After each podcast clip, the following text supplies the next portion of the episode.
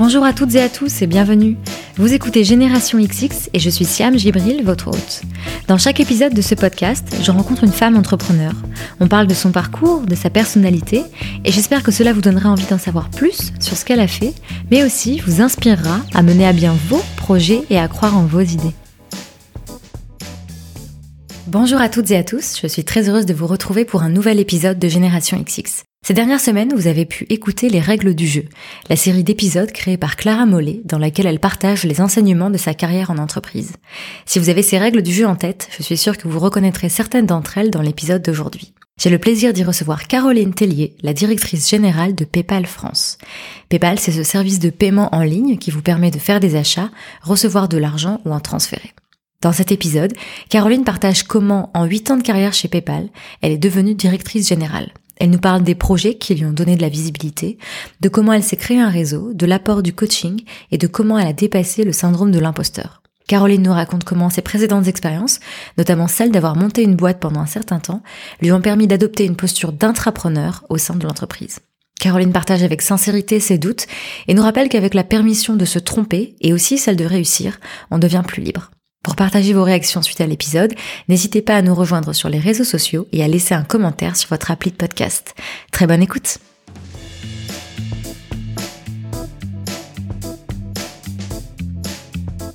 Bonjour Caroline. Bonjour. Merci beaucoup de m'accueillir chez toi pour ce nouvel épisode. Bah, merci d'être venue. Alors, j'imagine que tu n'as pas de journée type, mais si je passais 24 heures avec toi, en général, ça donnerait quoi?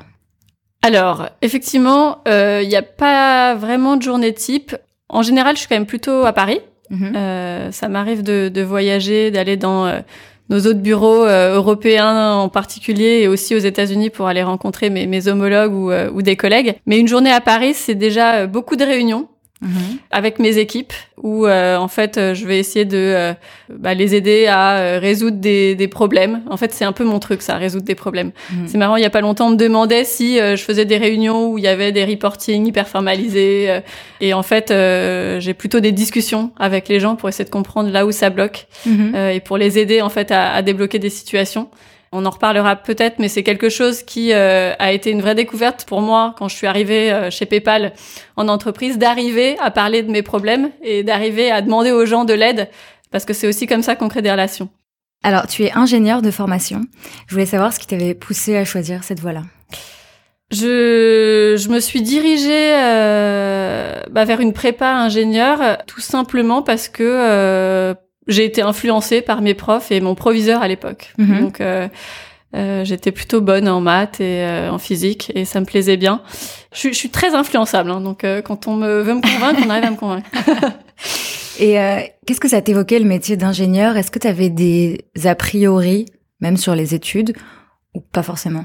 Alors ça m'évoquait pas énormément de choses. Mhm. Euh, et d'ailleurs, c'est quelque chose qui euh, me marque pas mal avec le recul, à quel point j'étais un peu déconnectée à l'époque euh, du monde du travail. Je sais pas si c'est ma faute ou non, je pense qu'on l'était tous ou la faute de l'encadrement, mm. mais j'ai l'impression d'avoir pas du tout été orientée. Je me suis orientée vers des études d'ingénieur, mais sans vraiment penser à aucun métier en particulier. Et c'est assez amusant d'ailleurs parce que quand j'ai fini mon école d'ingénieur euh, et qu'on m'a dit bah voilà maintenant que tu es ingénieur ou en tout cas que tu as un diplôme d'ingénieur, voilà ce que tu peux pas faire et voilà ce que tu peux faire. Dans ce que je pouvais pas faire, il y avait du marketing et du coup euh, par réflexe, je me suis dit bah je veux essayer de faire du marketing. Ce que j'ai au final pas fait mais en fait le fait de me dire bah tu t'es fermé quelques portes mm. euh, m'a m'a un peu surpris. Et moi j'ai une sœur jumelle dont je suis très très proche qui elle a fait médecine. Donc je pense que c'est en terminale qu'elle s'est dit je vais faire médecine finalement, je l'envie d'un certain côté parce que je me dis, euh, enfin, je l'ai envie aussi dès ce moment-là en me disant, bah elle, euh, voilà, elle sait euh, dans quoi elle s'engage, elle, elle, sait ce qu'elle va faire et, et quelque part, c'est assez simple de savoir euh, où est-ce qu'on va. Mhm. alors d'autres personnes diront que c'est aussi sympa d'avoir la liberté de pouvoir se réinventer et partir dans, dans de nouvelles directions. Mais c'est vrai que moi, j'ai trouvé que j'avais pas eu de discussion en fait pour m'aider à m'orienter.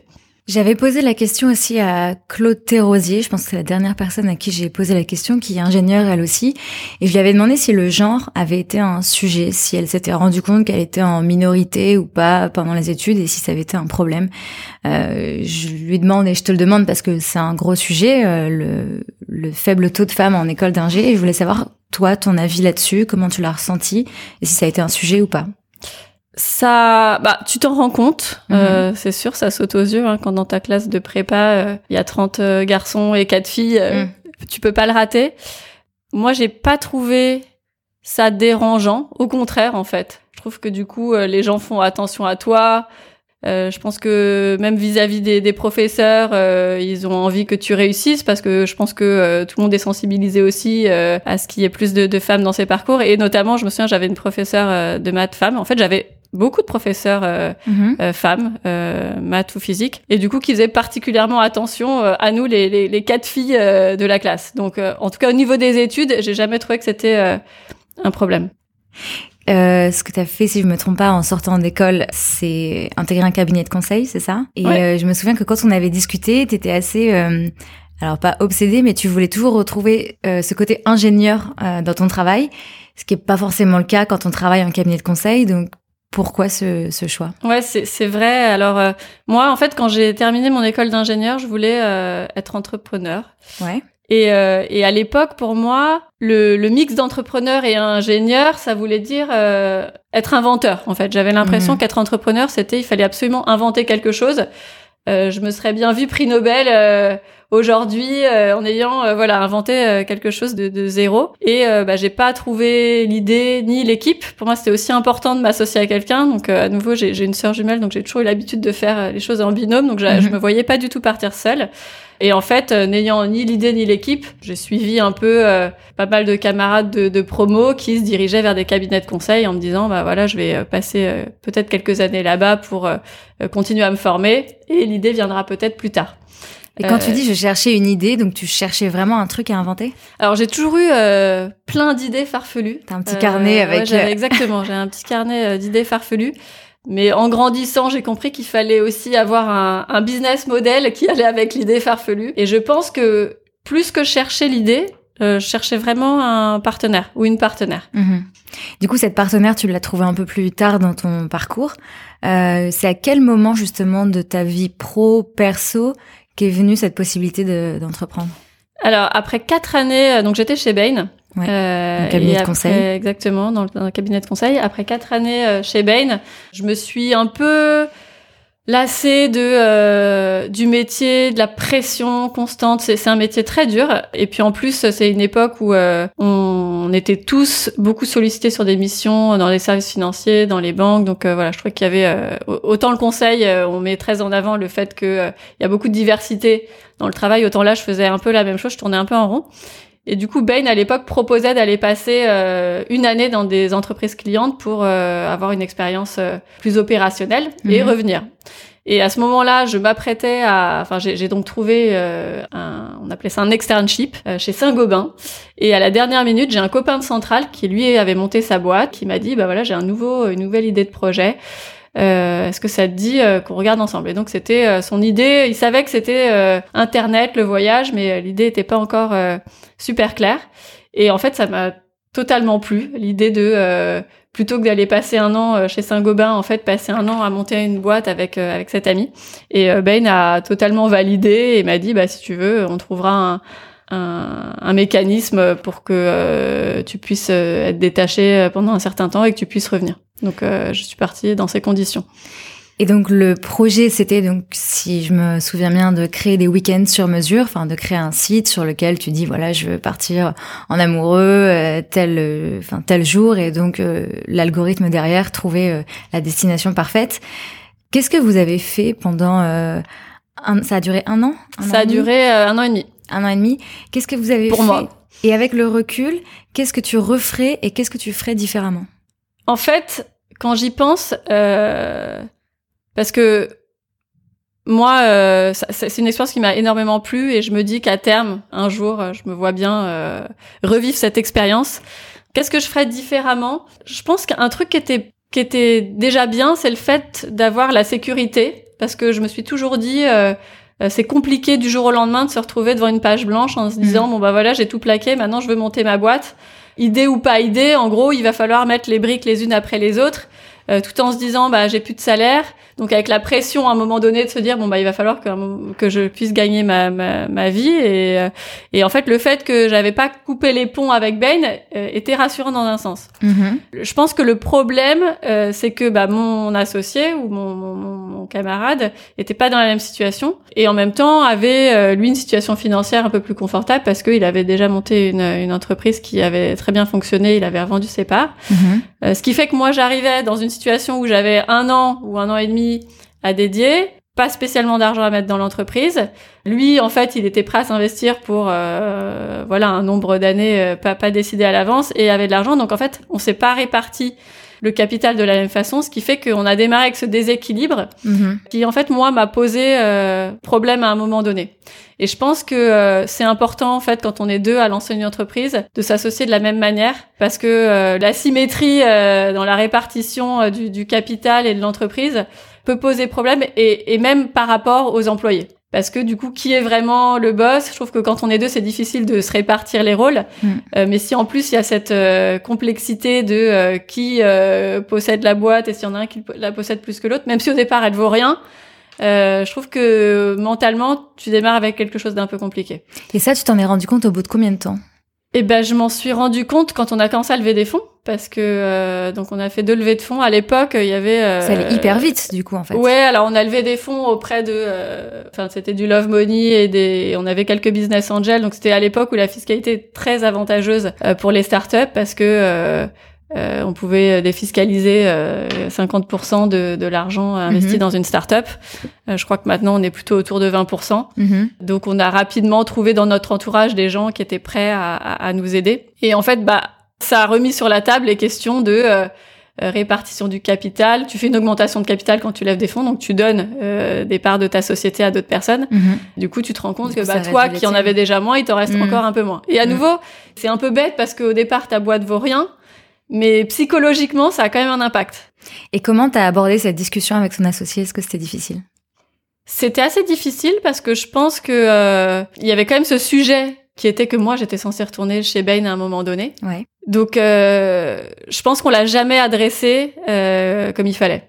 Quand il faut négocier ou justement parler de ce sujet-là, est-ce que c'était difficile parce que c'était un sujet d'argent au final ou plus euh, ou autre chose? Je pense pas que c'était difficile parce que c'était une question d'argent. C'était plutôt difficile par rapport à euh, au pouvoir que ça mhm. nous donnait à l'un et à l'autre euh, sur l'entreprise. D'accord. Et du coup, comment ça s'est euh, terminé euh, pour toi. Donc au bout d'un an et demi, t'es retourné chez Bain, c'est ça? Effectivement. En fait, au bout d'un an, Bain est venu euh, me ressolliciter comme c'était euh, prévu. Là, on faisait une deuxième levée de fonds. Donc on a levé au total, on a dû le faire deux, deux levées de fonds d'à peu près 300 000 euros chacune. Et du coup, quand Bain m'a, m'a ressollicité, je leur ai dit, bah voilà, on est au milieu de cette deuxième levée de fonds, c'est pas le moment pour moi de revenir. Et ils m'ont laissé six mois de plus. Mhm. et c'est six mois qui m'ont permis de réaliser que, un, on n'allait pas devenir TripAdvisor euh, dans les 12 mois suivants, euh, que on avait quand même tous les deux des profils très ingénieurs et qui nous manquait un peu de créativité marketing parce que quand on se lance dans le mhm. voyage sur internet qui est l'industrie la plus la plus concurrentielle euh, il faut ou avoir de l'argent pour euh, pouvoir euh, parier sur des mots clés, ou bien il faut être super créatif. Mhm. et comme on avait élevé de l'argent, mais pas énormément, ça nous permettait pas de, de faire des gros coups. Mhm. Et on s'est dit, ben on va on va recruter quelqu'un de très créatif. Mhm. et du coup, bah je suis je me suis écartée. J'avais gardé mes parts dans la société à l'époque. L'équipe et mon associé sont restés, et moi je suis retournée chez Bain. Ça a été difficile à prendre comme décision? Ouais, ça a été assez difficile à prendre et euh, ça a été aussi difficile pour le reste de l'équipe parce que c'était quand même un signe, le fait que je parte, alors qu'on était quand même deux associés fondateurs euh, dans l'image de, des autres. Euh, donc ouais, ça a été difficile. Je me suis un peu euh, cachée derrière le fait que euh, Bain a été hyper flexible à l'époque et m'a dit bah si entre deux missions t'as besoin de remettre les mains dedans, il y a aucun problème, mhm. on te laissera faire. Mais bon, une fois, en fait, une fois que t'es parti, t'es quand même parti dans ta tête. Et comment ça s'est passé le retour en entreprise? Alors là, ça a été assez difficile parce que euh, justement sur euh, le deal avec Bain, il y avait euh, pas mal de choses super positives, donc une promotion, un, un, incentive financier à revenir. Bain voulait monter une, une practice sur tout ce qui était technologie. il m'avait proposé du coup de travailler dans cette practice.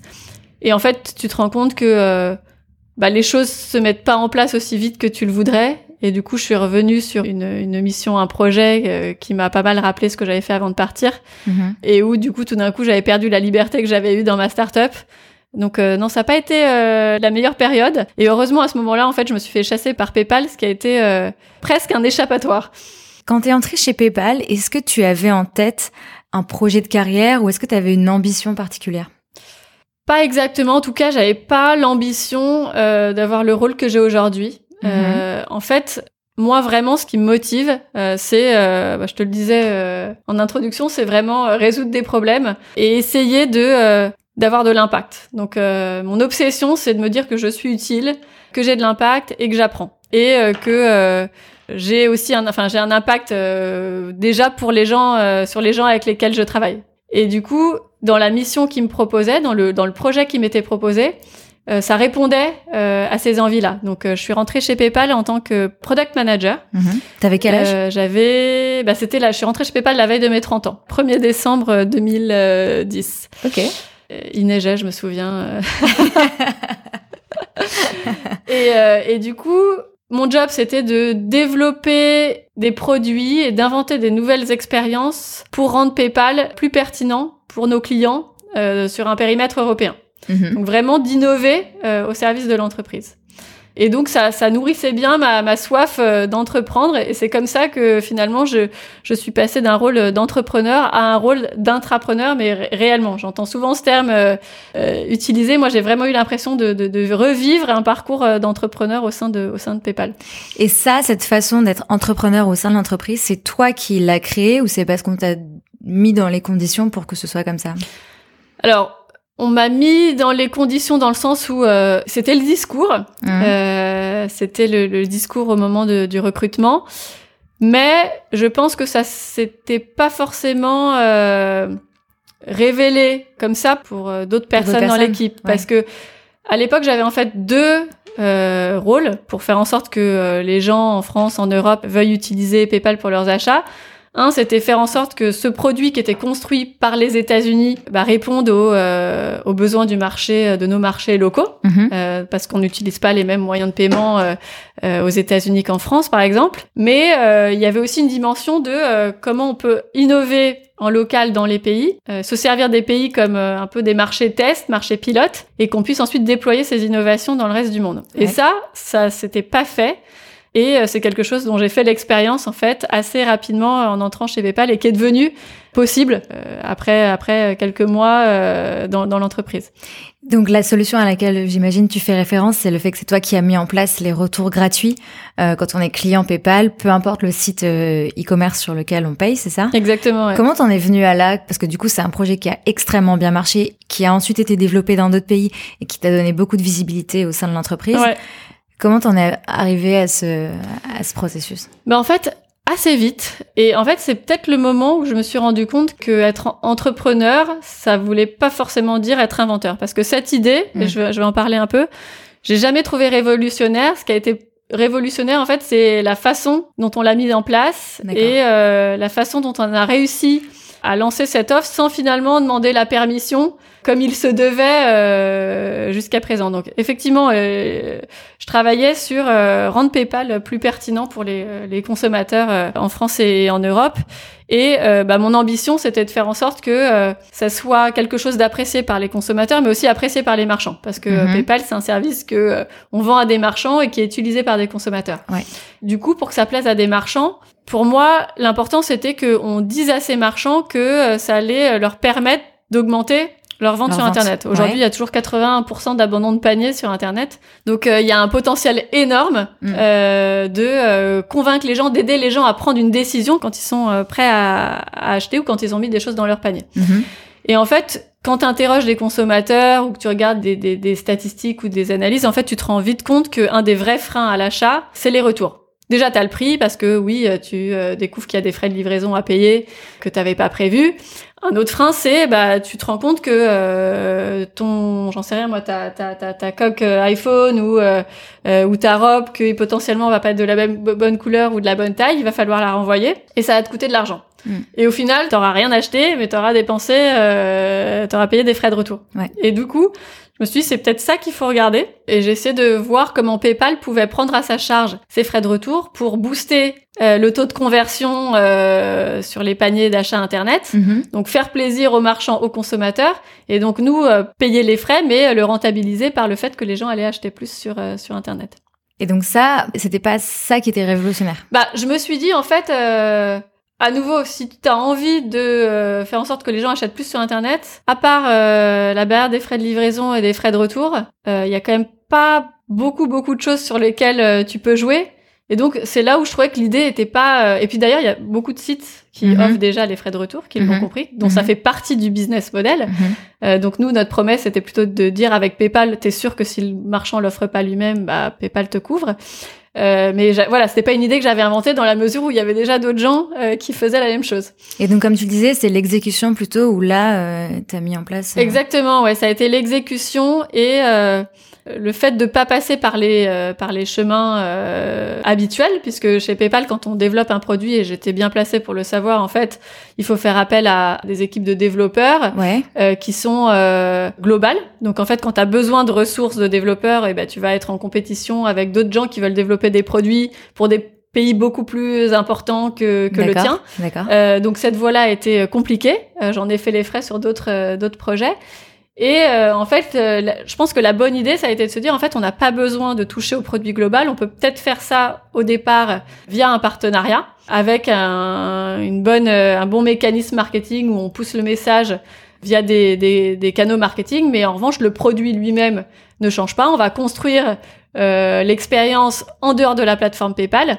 Et en revanche, si on prouve que le modèle marche, alors à ce moment-là, on aura un bon euh, un bon cap pour internaliser euh, l'expérience dans le dans le site de PayPal.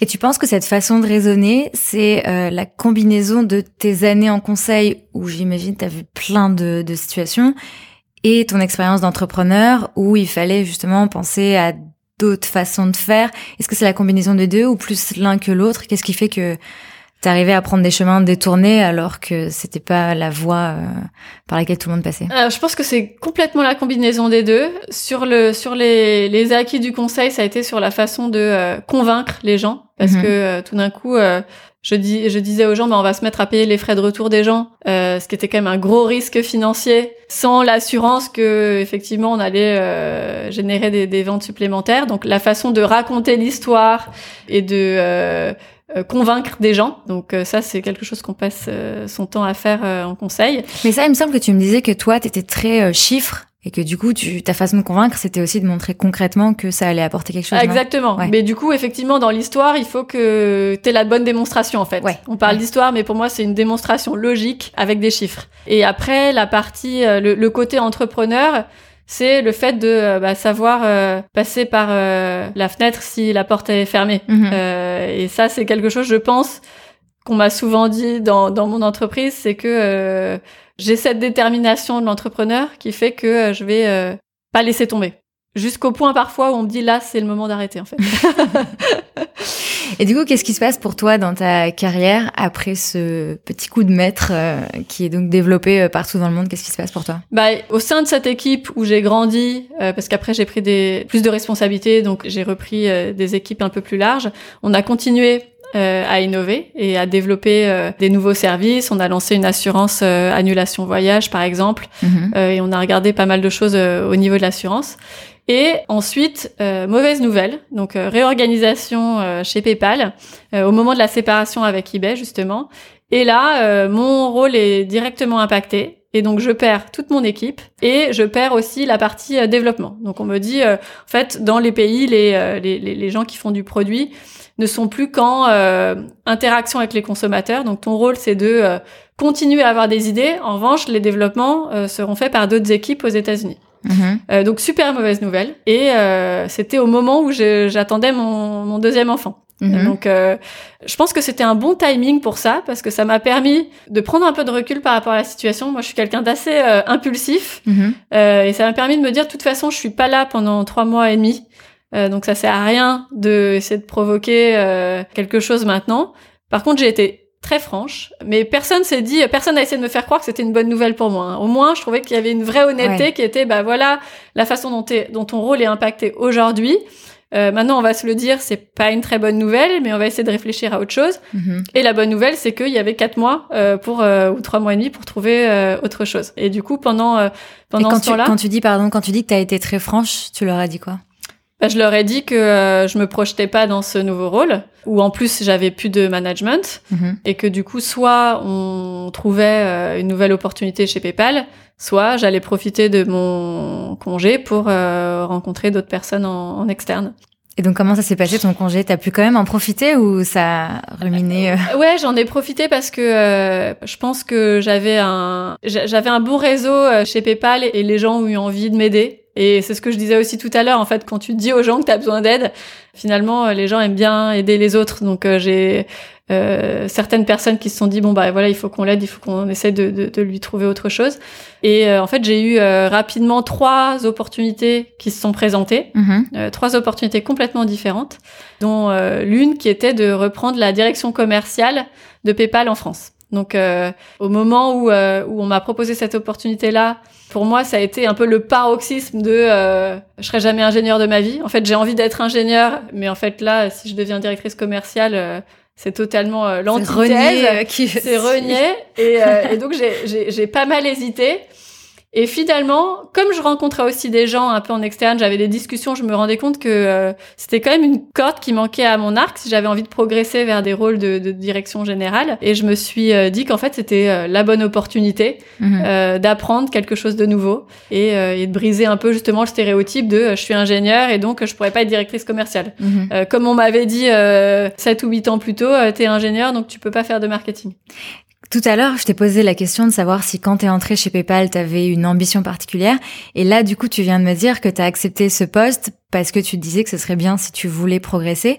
À quel moment tu penses que t'as switché sur un, alors, pas un mode plus carrière, mais t'as commencé à réfléchir un peu plus loin que euh, juste faire ta mission?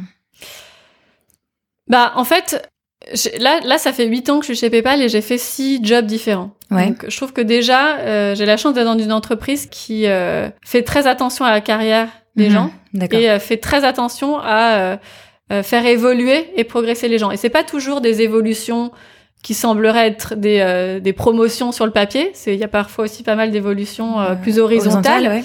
Mais euh, c'est une façon d'apprendre des nouvelles choses. Et d'ailleurs, quand j'ai repris euh, cette direction euh, commerciale, euh, ça s'est pas euh, assorti d'une promotion. Mhm. Mais moi, je l'ai un peu vu comme ça parce que je me suis dit, c'est en fait, j'ai j'ai quand même cette soif d'apprendre euh, et je me suis dit, bah, ça va m'apprendre des, des nouvelles choses.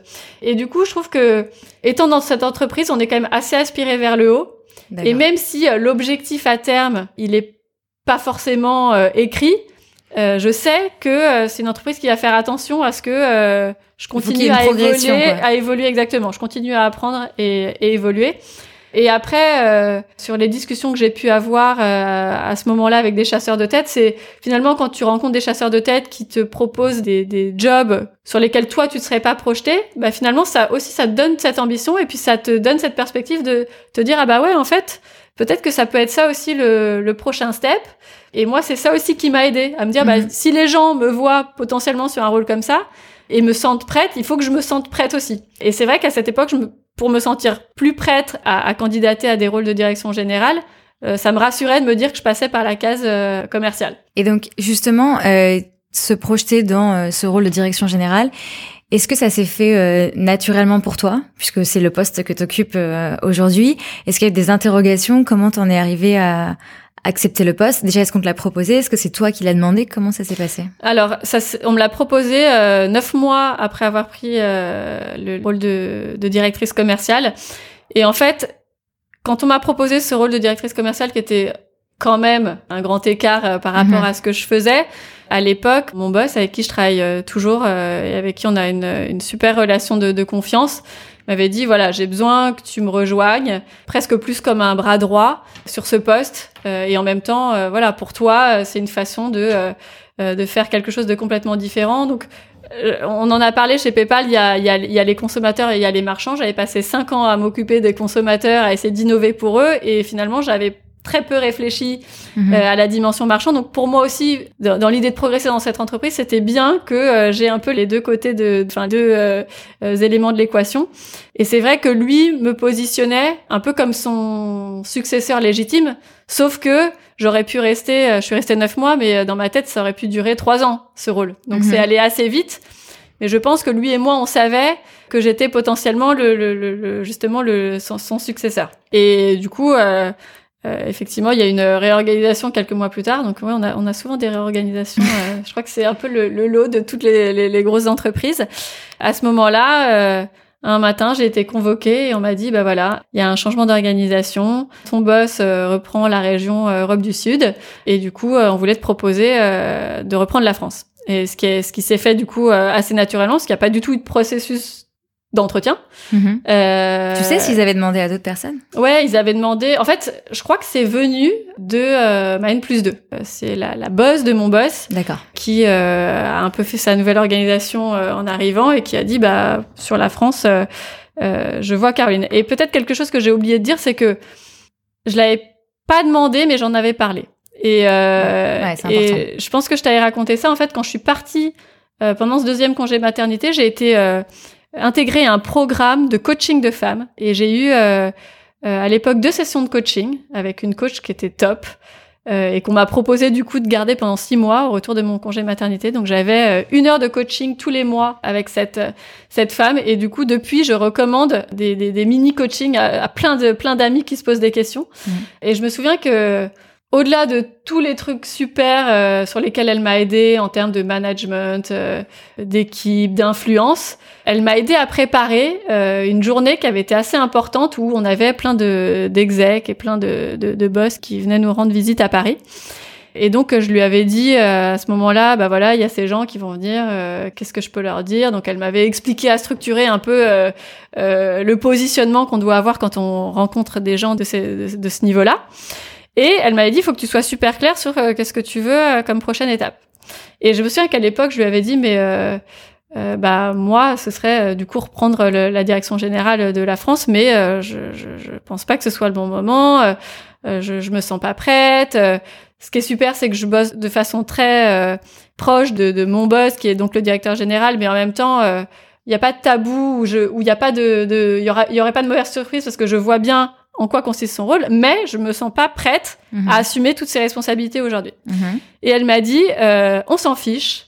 Il faut que tu leur dises que c'est toi la prochaine directrice générale de la France. Et je me rappelle très très bien de ce meeting où du coup je voyais euh, ma N plus 2 que je devais voir euh, toute seule en one-to-one. Et à la dernière minute, on m'a dit, bah en fait, vous la voyez à trois. Donc euh, je la voyais avec euh, le directeur du business développement, euh, la directrice marketing, et je me suis dit mais comment je vais arriver Et donc des gens qui étaient mes pères, et je me suis dit mais comment je vais réussir à passer ce message alors qu'on est trois dans la salle, que en fait on est du même niveau, que si je dis ça, mais ils vont me regarder très bizarrement. Et je me souviens d'avoir réussi de façon assez subtile à placer ce message. Mm-hmm. Et un peu plus tard, cette femme m'a dit la raison pour laquelle tu es directrice générale aujourd'hui, c'est parce qu'à ce moment-là, à ce meeting, tu m'as dit euh, que c'était toi qui serais la prochaine. Ah ouais, c'est dingue. comme quoi, alors après j'avais le soutien euh, très fort de, de, mon manager, mais quelque mhm. part c'était plutôt elle la décisionnaire, et je mhm. sais que c'était ça a été un moment un peu décisif. Et tu sais pourquoi tu te disais euh, je suis pas prête Est-ce que tu t'inventais des excuses ou est-ce que vraiment tu pensais que t'étais pas prête?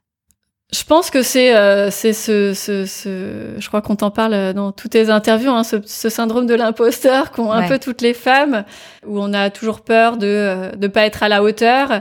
Et puis moi aussi, je voyais mon bah, le directeur général de l'époque super euh, focus toutes ces journées, euh, jamais prendre un appel perso, à fond dans les sujets, alors que moi je me disais mais en fait un jour sur deux, il faut que j'appelle le pédiatre, j'ai un problème avec la nounou. Euh, je me rends compte que il euh, y a plus de lait, donc je dois faire une commande sur internet au milieu de la journée. Je me disais mais en fait je, je me laisse trop distraire, j'arriverai jamais à avoir le, le, le focus qu'il faut.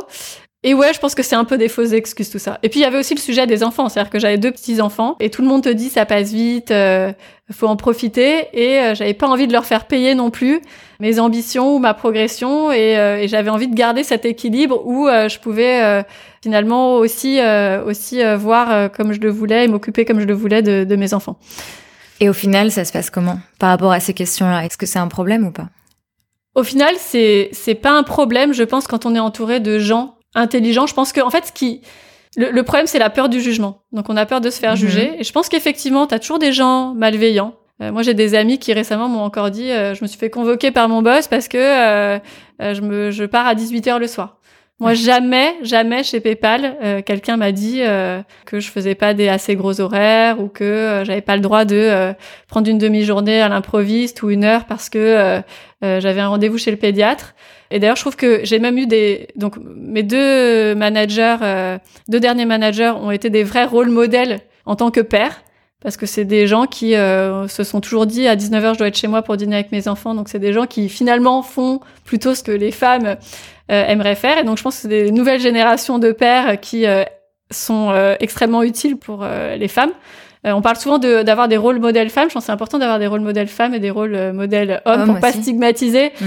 des comportements féminins par rapport à des comportements masculins. Ouais, bien sûr. En fait, j'ai l'impression qu'il y a tout un mythe autour duquel tu peux pas combiner les deux. Alors après, je suis d'accord qu'on peut pas tout avoir, mais dire que c'est impossible, ça freine aussi euh, beaucoup de gens, j'imagine. Bah ouais, ça freine des gens et, et en fait, c'est pas impossible. Je pense qu'il faut trouver une bonne organisation. Donc moi, j'ai eu des moments où mon organisation était euh, super compliquée et où je me rendais compte que euh, clairement ça avait un impact euh, sur mon travail. Mais bon, ce qu'il faut en fait, c'est s'en rendre compte et hop, on change rapidement. Mhm. voilà, il faut. c'est comme dans le travail, tu peux te planter, mais il faut vite passer à autre chose. Donc une organisation, finalement, c'est pas si compliqué à mettre que ce soit à la maison ou, ou au travail. Donc faut pas laisser des, des situations pourrir. mais voilà, je trouve que quand tu as de la bienveillance et du soutien autour de toi, et en fait, quand à la permission, moi c'est un terme que j'aime beaucoup, la permission, euh, quand tu as la permission de te tromper, euh, mais aussi la permission de réussir, et eh bah tu te sens, euh, tu te sens beaucoup plus libre. Et moi j'ai jamais trouvé que mes enfants avaient été un frein à mon développement professionnel. Au contraire, je trouve que ça t'aide à être encore plus dans le dans le multitasking. et c'est important d'être dans le multitasking, c'est important de savoir faire plusieurs choses en même temps, c'est important de savoir être efficace. Et donc c'est vrai que moi j'ai des journées où euh, j'ai un mix de euh, choses à faire euh, pour le travail et parfois pour la maison. Mais voilà, ça me rend encore plus efficace et finalement tout se passe très bien. Mais est-ce que ça veut dire qu'il faut être un peu militaire? Je pense pas qu'il faille être militaire. Euh, mhm. Je pense juste qu'il faut euh, il faut savoir prendre des décisions. Il faut aller vite. Et à nouveau, euh, je me souviens de, de cette époque où j'avais une organisation très compliquée à la maison. J'aurais pu la faire durer des semaines et des mois. Et à un moment, j'ai juste pris la décision de euh, me séparer du coup de la personne à l'époque qui s'occupait de mes enfants. Ça a été super dur, mais euh, ça m'a changé la vie. Et comme dans le travail, parfois, euh, tu as besoin de te séparer de gens pour euh, recréer une dynamique d'équipe. en fait, il, faut savoir prendre des décisions difficiles. Et c'est ça aussi que j'ai appris, je pense, en, en grandissant dans, dans mon métier. Et tu en parlais tout à l'heure, donc tu as, eu l'aide d'une coach.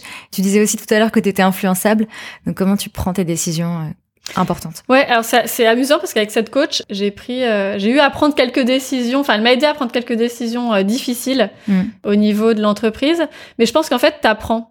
La première fois que tu as une décision difficile à prendre, c'est super dur, mais la deuxième fois, c'est beaucoup moins compliqué. Mm-hmm. Euh, et évidemment, j'adorerais pouvoir bénéficier d'une coach euh, comme j'en ai bénéficié parce que je trouve que c'est quand même confortable de pouvoir échanger. Alors moi j'échange beaucoup euh, à nouveau avec euh, avec mon boss et avec mes équipes où voilà on mhm. a une relation vraiment de grande confiance. Mais je pense qu'effectivement pour quand on se rend compte qu'il y a des décisions difficiles à prendre, une petite phase de coaching juste pour apprendre à faire ça, apprendre à mettre à mettre ça en place, ça peut aider. Et après effectivement il faut savoir un peu couper le euh, le cordon à un moment donné, mais moi, mhm. ça m'a été super utile. C'est peut-être une question un peu bizarre, mais euh, c'est vrai que quand on entre en entreprise, quand on commence sa vie professionnelle, parfois on a du mal à se projeter, on ne sait pas trop quelle ambition ça a, et euh, quand on doit à 38 ans être à la tête de PayPal, on se dit comment elle a fait, est-ce que c'est dur? Est-ce que tu dirais qu'entre guillemets ton parcours est accessible, ou est-ce qu'il y a des choses que tu as faites qui ont demandé plus d'efforts. Enfin, même si je me, je, me doute bien que tu as fait des choses en plus, puisqu'il y a qu'une place mm. et c'est toi qui l'as eu. Mais tu vois ce que je veux dire? Est-ce que, avec le recul, tu dis, bah ouais, c'est possible, ou il a fallu faire plus?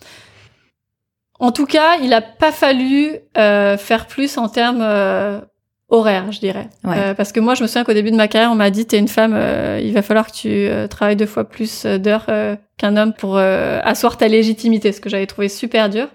Et moi, je suis quelqu'un qui refuse un peu les, les contraintes artificielles. C'est-à-dire mhm. que je me suis, enfin, quand, quand je parle avec mes anciens collègues de chez Bain, ils me disent, mais toi, t'es une des seules qui a réussi à, à t'en sortir ou t'étais chez toi le soir, tu dînais chez toi le soir. Et c'est vrai que le fait de devoir rester jusqu'à minuit au boulot parce que en fait ton manager ne peut revoir euh, tes slides qu'à 23 euh, heures parce que il est sur trois autres trucs, euh, ça je refusais. Donc moi j'ai ce côté un peu aussi efficacité où je me dis en fait j'aime pas perdre mon temps. Je me dis que le temps il doit être utilisé à des choses utiles donc juste perdre mon temps parce que des gens te forcent à perdre ton temps, c'est pas possible. Donc j'ai toujours été sur les horaires euh, je pense, assez euh, assez bien organisé. Et du coup, tu faisais pas attention à ce que les autres pouvaient dire? Parce que tu sais, il y a toujours quelqu'un qui te fait la remarque, ah tu pars tôt, ah ceci.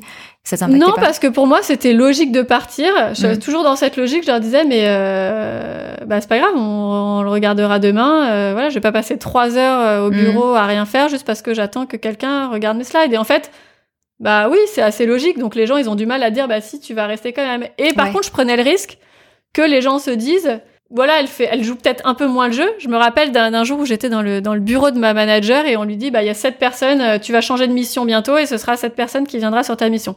Et sa réaction ça a été ah c'est génial cette personne, euh, elle bosse nuit et jour, euh, ça va être top. Et à ce moment-là je me suis dit ah bah oui personne doit se dire ça de moi. Mais en même temps, euh, bah, le boulot il est fait, donc voilà, moi c'est ça. Moi le boulot, tu me donnes du boulot, je le fais, mais par contre je reste pas nuit et jour juste pour se faire plaisir. Mhm. Et ça, je pense que j'ai la chance aussi d'avoir euh, d'avoir cette culture-là chez PayPal où euh, les gens restent pas euh, nuit et jour juste pour donner l'impression qu'ils travaillent, mhm. parce que souvent c'est à nouveau un peu artificiel. Mhm. Et je pense qu'on peut être efficace dans une journée de travail normale. non, ce qui, je pense qu'il m'a aidé, ça a été de de quelque part trouver des projets qui m'ont euh, complètement euh, passionné et, euh, et, et en, en, lequel j'ai cru. Parce que dans une grande entreprise, ce qui aide à évoluer, c'est le réseau. En fait, c'est le fait que les gens te connaissent. Tu sais, ces cycles de promotion, tu es toujours jugé par rapport à d'autres gens.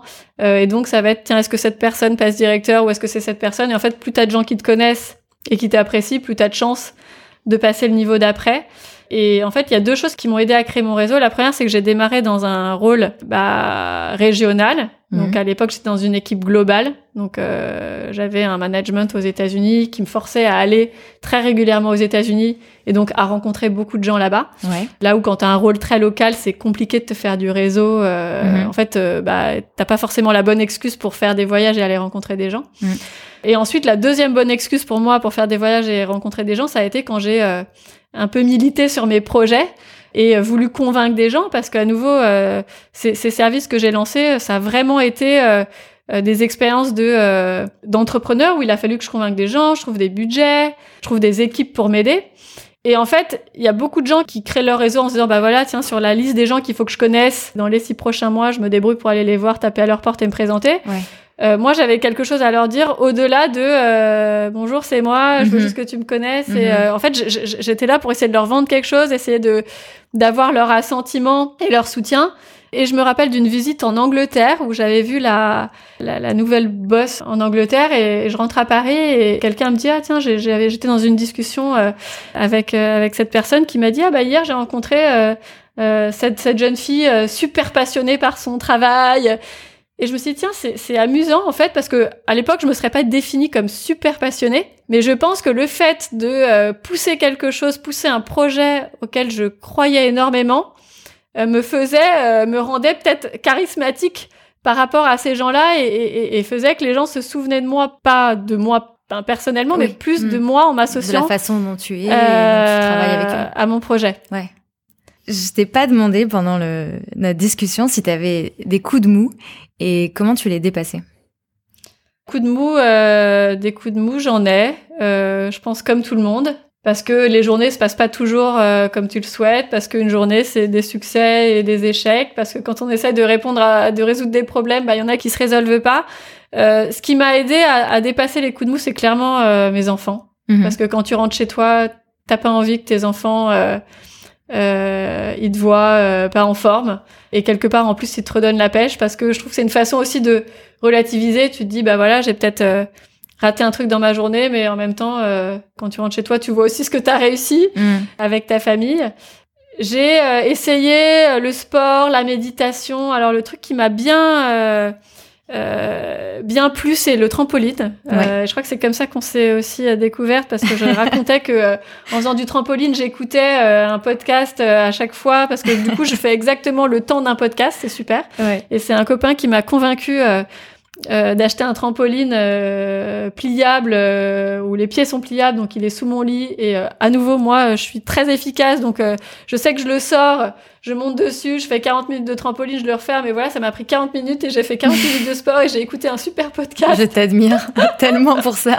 Et, et c'est assez amusant parce que souvent j'ai ma fille qui a 6 ans qui vient se mettre sur le lit, qui me regarde et puis qui me fait des commentaires sur les podcasts. Alors elle a pas compris grand chose, mais elle me pose des questions super euh, cocasses. C'est, très très drôle. Trop mignon. Euh, pourquoi elle a dit ça Euh, D'ailleurs, elle était super fière ce matin que je enregistre un podcast avec toi. Ah, c'est trop mignon. Je ferai un petit clin d'œil euh, Euh, dans voilà. la conclusion. Euh, pour finir, est-ce qu'il y a un conseil qu'on t'a donné et que tu aimerais partager ou justement un conseil qu'on t'a pas donné et que tu aimerais partager? Alors, un conseil qu'on m'a pas donné, euh, et notamment, je pense qu'on me l'a pas assez donné quand j'ai monté mon entreprise, c'est ce qu'on fait, on le fait pas pour soi, on le fait pour des clients. Euh, parce qu'a priori, c'est ça un business, hein, c'est euh, Mhm. pour euh, trouver des clients. Euh, et c'est peut-être quelque chose que j'ai pas assez fait quand j'ai monté mon entreprise de euh, d'essayer de euh, tester euh, ce qu'on était en train de, de développer auprès de clients. Et euh, moi, je suis souvent dans des réunions au boulot où euh, j'entends beaucoup de gens qui ont des opinions, Mhm. mais j'entends peu de gens qui parlent au nom du client. Et c'est vraiment ce que j'essaye de faire au quotidien. Ça ça m'a marqué. Je me souviens la première réunion euh, à l'époque avec notre VP produit. Euh, on était euh, tous euh, en train de de pitcher euh, les projets sur lesquels on bossait. Et cette personne a conclu la journée en disant on est au produit, on a passé la journée à parler de vos produits, mais on- pas une seule fois le client était au centre de la de la conversation et de la pièce. Ouais. Et ça m'a énormément marqué. Euh, donc euh, je pense que c'était un excellent conseil et un conseil que je donnerais aussi. Merci beaucoup Caroline. Merci. À très vite. Merci beaucoup pour votre écoute. Merci à Caroline d'avoir partagé avec sincérité son parcours. J'espère que ce nouvel épisode vous a plu. Si c'est le cas, n'hésitez pas à laisser un commentaire et 5 étoiles à Génération XX sur votre plateforme d'écoute de podcast afin que d'autres puissent le découvrir. Pour suivre l'actualité de Génération XX, rendez-vous sur notre compte Instagram et notre site internet générationxx.fr. Comme promis, petit clin d'œil à la fille de Caroline, j'espère que cet épisode avec ta maman t'a plu et merci pour toutes tes écoutes du podcast. Je vous souhaite à toutes et à tous une très belle semaine et à mercredi prochain pour un nouvel épisode.